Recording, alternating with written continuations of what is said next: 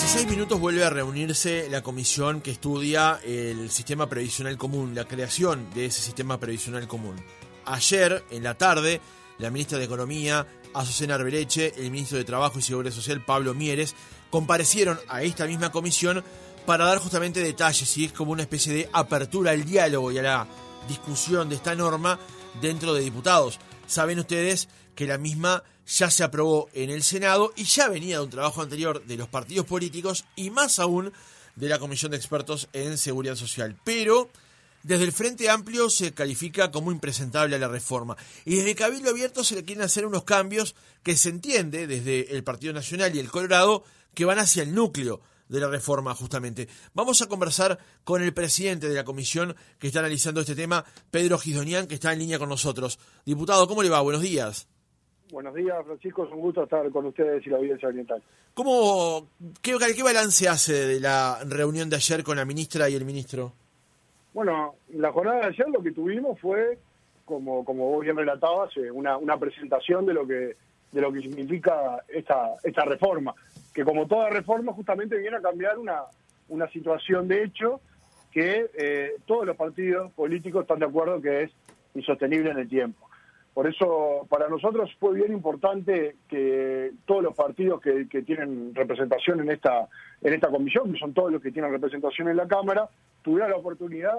de preguntar, tuvieran la oportunidad de escuchar y sobre todo quedó claro que es una, una reforma más allá de, de, lo que pueda significar algún punto de vista, indispensable, que es una reforma que se está haciendo en un momento que quizás eh, le, da más credibilidad aún, porque eh, el valor que le reconocía, por ejemplo, el, diputado del PERI a este gobierno de presentar una, una reforma a, esta altura del partido, digamos, tan cerca de, una elección,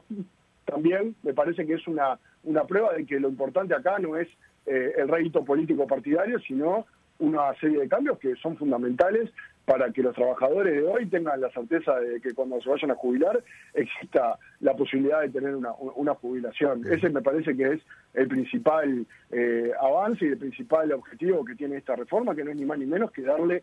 eh, viabilidad a un sistema que, como está planteado actualmente, eh, se, se está tornando cada vez que pasa el tiempo más inviable. ¿Hay posibilidades de acercar las diferencias que hay hoy con Cabildo Abierto? Por supuesto que, a ver, eh, está claro que, que, pueden existir eh, algún punto de vista distinto sobre un tema puntuales, pero no tengo duda que, que va, vamos a avanzar en eso, lo vamos a trabajar no es la primera vez que, pueda existir algún tipo de diferencia entre algún partido de la coalición, que de eso se trata una coalición, si no estaríamos todos en el mismo partido. Eh, y hemos pasado por la instancia de la luz, por la instancia de presupuesto, de rendiciones de cuentas y hemos llegado a acuerdos. En este caso, ayer también lo decía el ministro Mieres, en un ámbito más, más privado, junto al eh, presidente de la República y el, general Manini Río, bueno, eh, tuvieron una instancia de, análisis de esta ley, bueno, y hubo un compromiso por todos los líderes de los de los partidos de la coalición en, llevarla adelante. Así que pueden existir diferencias y bueno, yo soy optimista en que puede que puede llegar a un acuerdo que en definitiva sea beneficioso para, para los trabajadores, que es lo más importante. Diputado, buenos días. ¿Qué opina específicamente de las declaraciones que hizo el diputado de Cabildo Abierto, Cabildo Abierto Álvaro Perrone con respecto a que mencionaba que votar la reforma así como estaba era entregarle el gobierno al Frente Amplio? Bueno, nosotros no, esa, esa declaración por supuesto que, no la compartimos, como no compartimos muchas también que se hicieron eh, ayer y bueno, ahora venía escuchando a ustedes la, entrevista también que hacían con el diputado de Frente Amplio. Eh, yo creo que eh, desde ese lugar quizás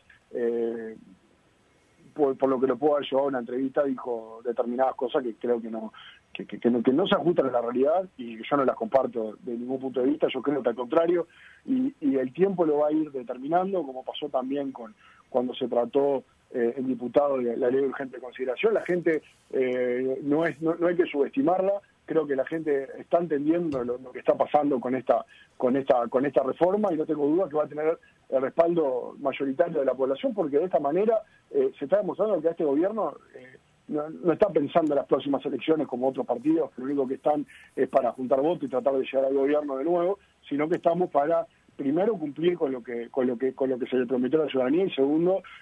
poniéndole el hombro y poniéndole la espalda a una reforma que muchos decían que había que hacer hace mucho tiempo, pero que a nadie le dio la nafta para hacerlo. Bien, pero separemos porque aquí Roxana le preguntaba por lo dicho por Perrone y usted también contestaba por lo dicho por el diputado Otero. En particular sobre lo que dijo Perrone. de acuerdo, que, que, no comparto, se lo dije, le respondí fue lo primero porque de verdad creo que no no es no, se ajusta a la realidad y no creo que, que sea una, una, una forma de entregar el gobierno ni mucho menos. Yo le dije que era todo lo contrario. Claro, creo pero... que la ciudadanía lo, lo, va a valorar como una reforma positiva, por lo cual no, no, estoy en nada de acuerdo con lo que dijo el diputado Parra. Ahí va. Yo quería profundizar sobre eso, diputado, porque también se ha valorado, previo a la discusión en el Senado sobre esta norma, que tenía un costo político. Pero después también se habló del costo político que implicaba no hacer la reforma. ¿Qué lectura hace justamente sobre eso? Bueno, el costo político que capaz que tiene no hacer la reforma es perder la elección, como le pasó al Frente Amplio. Frente Amplio no hizo la reforma que dijo que había que hacer y perdió el gobierno. Entonces, por eso le digo, yo creo que acá eh, no, no, hay que adelantarse, todavía la gente eh, está en un proceso de, hacerse de, los textos, de saber de lo que de lo que habla esta, esta reforma, que también, dicho sea de paso, haciéndole poco poco favor a la verdad, el Frente Amplio también se está manejando como, como, como un latiguillo, decir que se va a trabajar más y se va a cobrar menos, y yo le, también le digo que eso es mentira, que no es así, que sí va a haber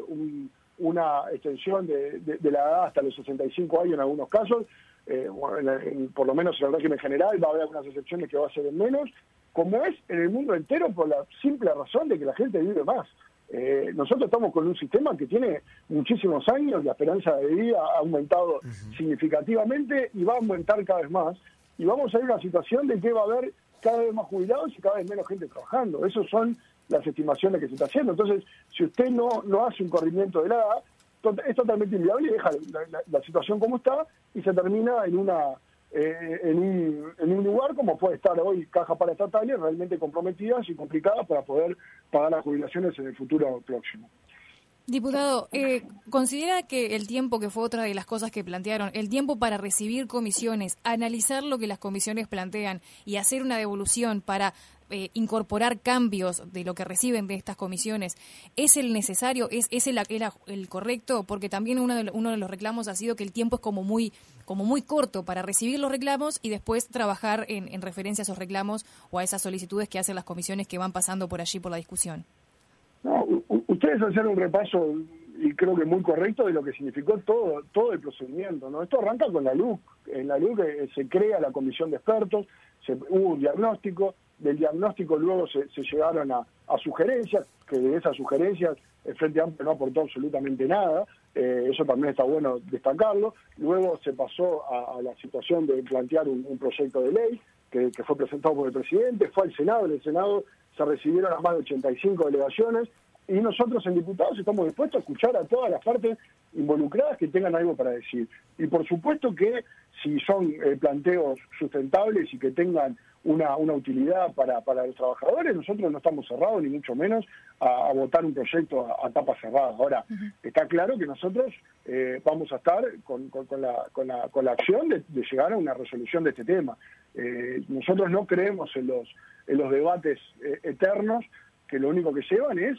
a un montón de reuniones que no resuelven nada. Y bueno, hoy en día el Uruguay tiene ese problema planteado de la seguridad social. Hubo muchos años para poder hacer algo y no se hizo. Y bueno, nosotros desde que, como le decíamos, en el año 2020 se planteó la ley de urgente consideración, estamos atrás del tema, y un equipo que está trabajando, se le presentó una, una, propuesta al Parlamento, se votó en el Senado y bueno, somos también optimistas en que el diputado va a tener el, el, el mismo desenlace. Y como le decía, con un montón de delegaciones que han sido escuchadas y un montón de, de, partidos políticos, porque hay que recordar que el presidente de la República fue en mano al llevarle a Fernando Pereira lo que es este, este proyecto, por lo cual me parece que eh, una cosa está bien es eh, tener una, postura, tener un, punto de vista, pero decir que este proyecto no tuvo no, tuvo debate me parece que, falta la verdad. No, no, yo le preguntaba específicamente si usted consideraba que los tiempos para recibir a las comisiones y después elaborar o, tratar de, elaborar algún cambio con respecto a lo que esas comisiones planteaban era el, era el necesario, o sea, si, si, no, si no iban como contrarreloj con este, con ese, en ese sentido, o si los tiempos ustedes consideraban que eran los correctos.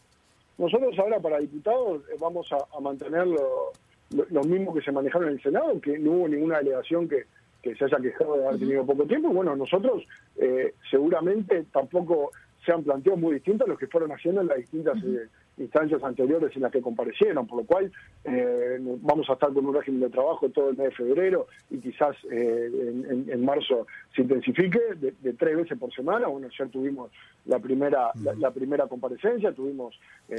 cerca de 10 horas reunidos. la idea, como le digo, es la de trabajar y bueno, y el tiempo utilizarlo justamente para, para poder dar una resolución y no en, debates eternos que, que, no resuelven nada. Pedro Gizonian, diputado del Partido Nacional, presidente además de la comisión que estudia la creación del sistema previsional común. Gracias por haber estado otra mañana con nosotros. Ha sido un placer y por supuesto estamos a las órdenes. Saludos a ustedes y a la audiencia.